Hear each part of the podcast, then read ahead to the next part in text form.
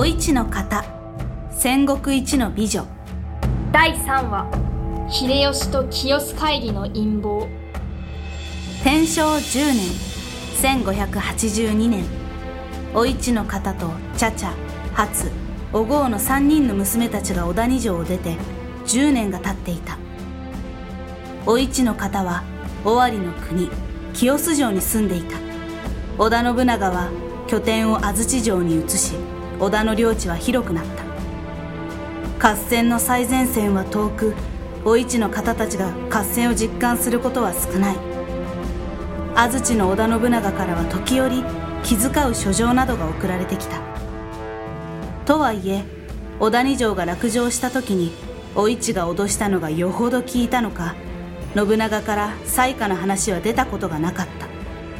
お市の方は自分が戦国一の美女と呼ばれていることを知っていた。それと同時にあの織田信長でさえ恐れをなして動かせない女として織田家中に軽して遠ざけられているということも。天正10年6月2日織田信長が京都本能寺で明智光秀の謀反によって自害した。本能寺の変である。お市の方は清洲城で本能寺の変を知った。織田信長が討ち死にと第一報が入った時お市の方は周囲に冷静さを保つように命じた。人は私を美しいと言うけれど美しいことにいかほどの意味があるのだろうかと今は思いまする。兄織田信長は若かりし頃それは美しい武将であった。生きながら魔物となり果てた後も美しさへの憧れだけは失わなかった。しかしそれが一体どれほどの慰めであったのか。そしてわずか11日後の6月13日羽柴秀吉が山城の合戦で明智光秀を打ち破った。羽柴秀吉から清洲城へは明智光秀を鎮圧したゆえ冷静に対応するようにという知らせが届けられた。6月25日。羽柴秀吉は尾張の国清洲城に入った。織田の後継者を決める会議のためである。後世に言う清須会議である。羽柴秀吉は清須城に入るや否や真っ先に奥座敷に姿を現した。お久しぶりでいやーす。お目通り賜り御礼申し上げまする。前回は小谷城が落城した時でございました。あの時浅井長政殿のご子息満腹丸様を探し貼り付けにいたしたのはいかにもわしです。わしの立場では信長様の命令は断れんかった。けれどもずっと後悔しております。羽柴殿が無類の子供好きだとは伺っております。満腹丸の件を深く悔やみ兄上織田信長公の命令であっても人質の子供を殺すことはしなくなったと伺っております。はい。ですがだからといって満腹丸が生き返るわけではありませぬ。この男が満腹丸を殺したのだ。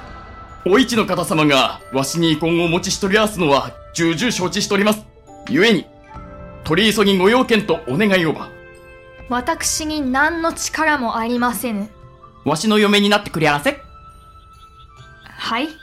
嫁になってくれやせ。羽柴殿の女好きはこの清洲城でもよく知られておりまする。それはそれは。羽柴殿は女を口説くときにやらせてくれやせと絶叫しながら土下座なさるとか。一度か二度しかやったことはにゃーです。本当でしたか？女子を口説くとき憲兵づくで口説いたり無理強いしたりするのは嫌いなのや。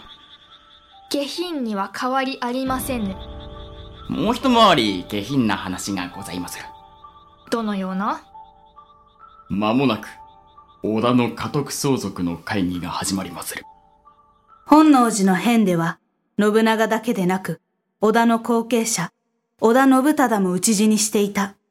このため織田の後継者が誰になるのか混乱は必至だった織田の重臣のうち林秀貞と佐久間信盛は失脚していた滝川一益は関東に足止めされたまま、未だ帰還していない。庭長秀は本能寺の変の際、四国攻めのため大軍を大阪に集結させていたにもかかわらず、陣中で内輪もめが発生して、信長の仇討ちに間に合わなかった。京都と大阪は目と鼻の先であるにもかかわらずである。織田信長の次男、織田信勝は三年前の伊賀攻めの失敗で事実上失脚。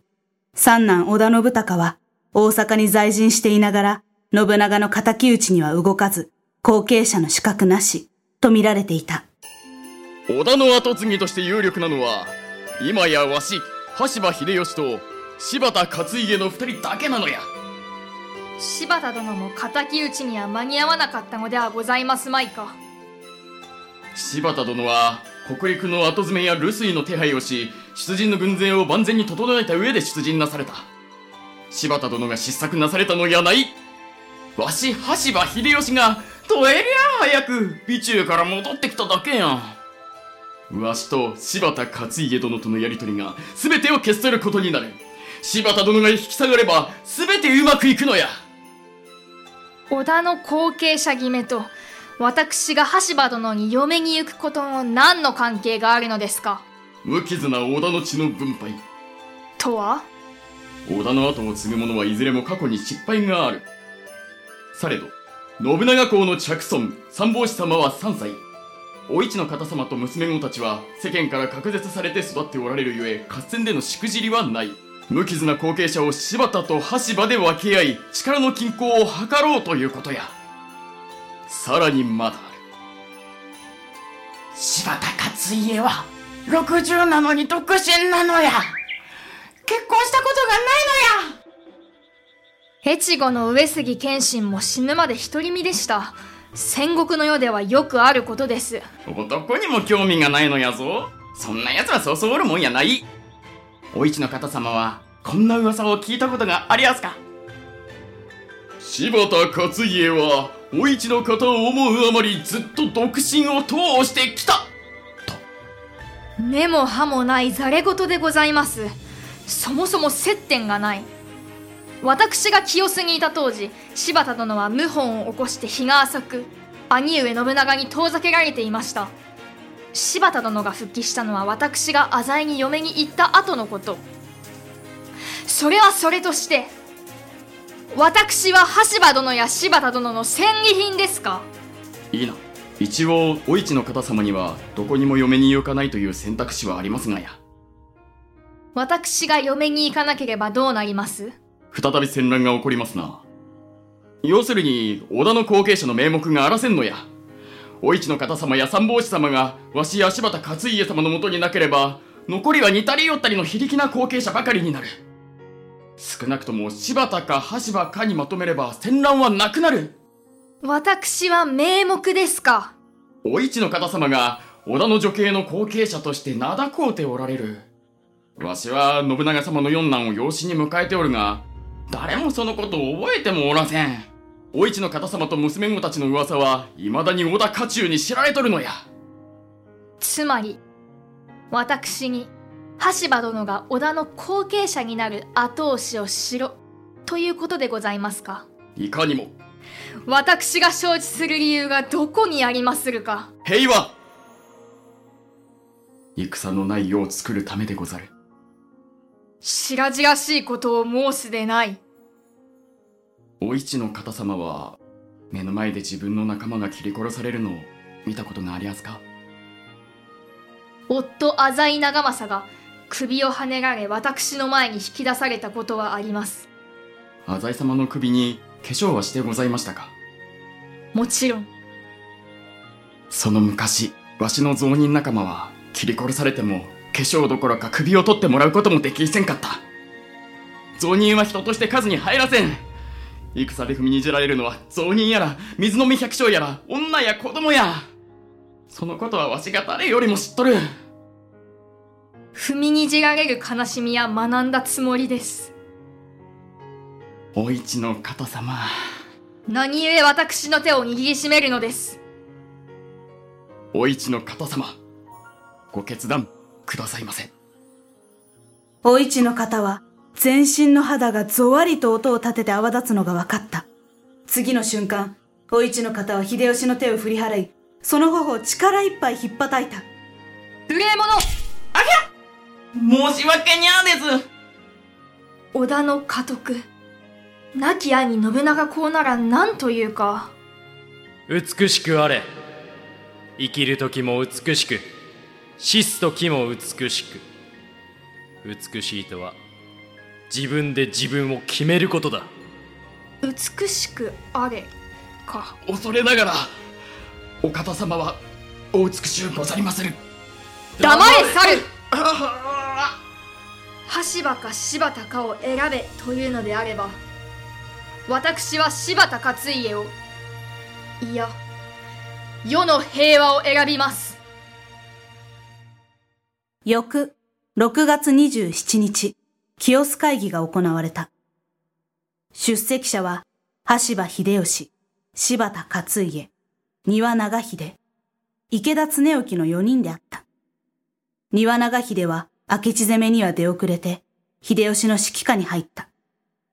池田恒興は、信長の地兄弟という縁の深さにより同席しているだけで、発言権はほとんどない。会議は、羽柴秀吉の主導で行われた。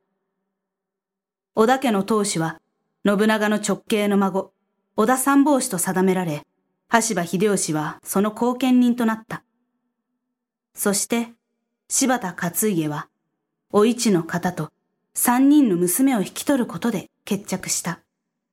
お市様を引かんでよかった。あの方は信長公そっくりや。もう一度草履取りからやらんやな。おお、怖わしの手にはとても応援で。まして、田舎門の柴田勝家では。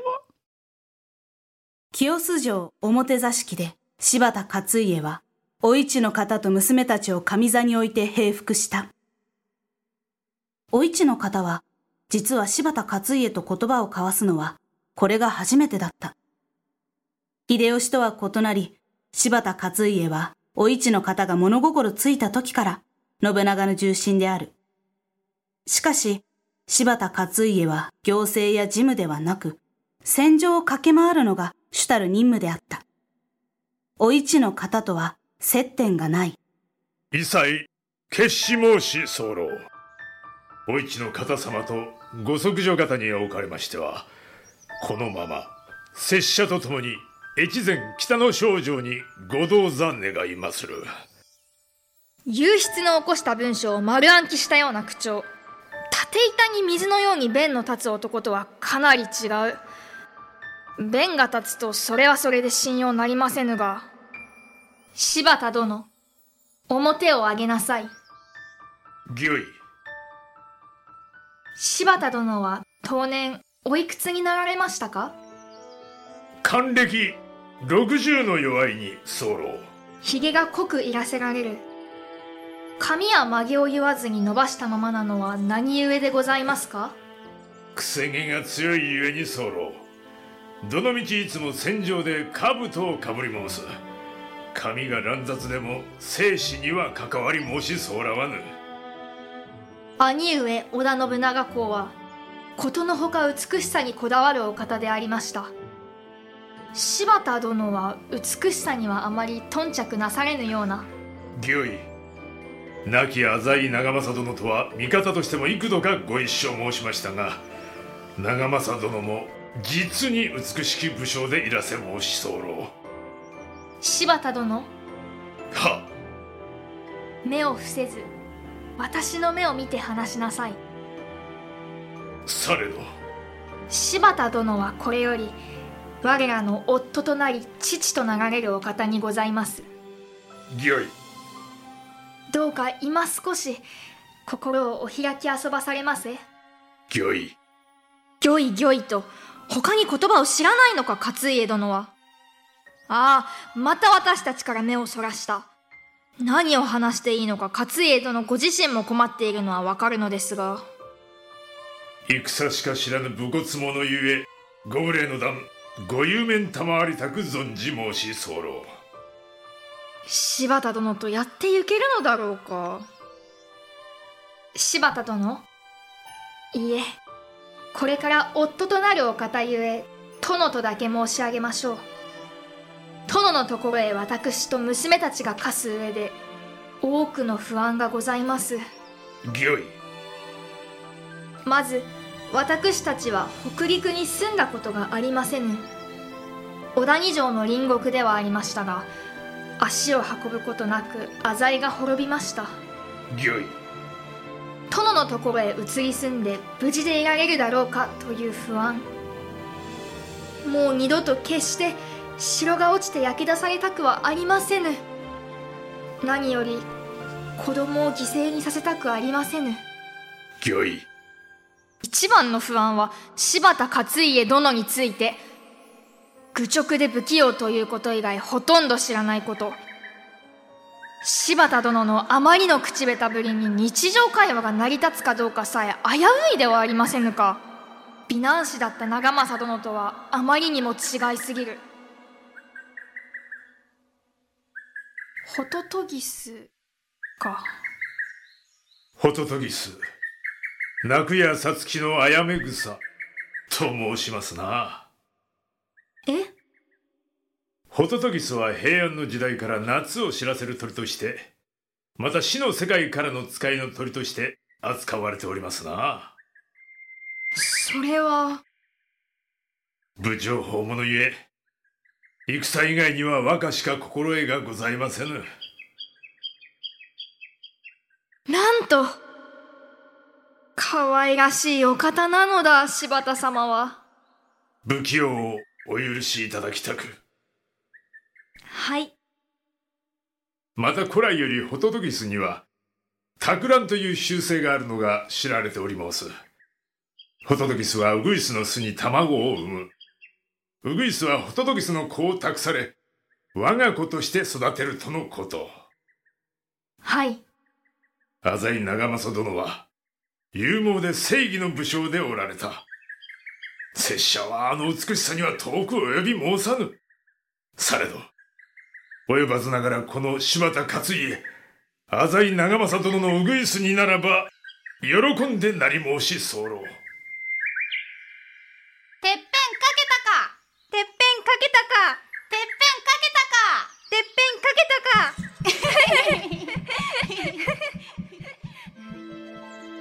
勝家様どうか娘たちをよろしくお願い申し上げます。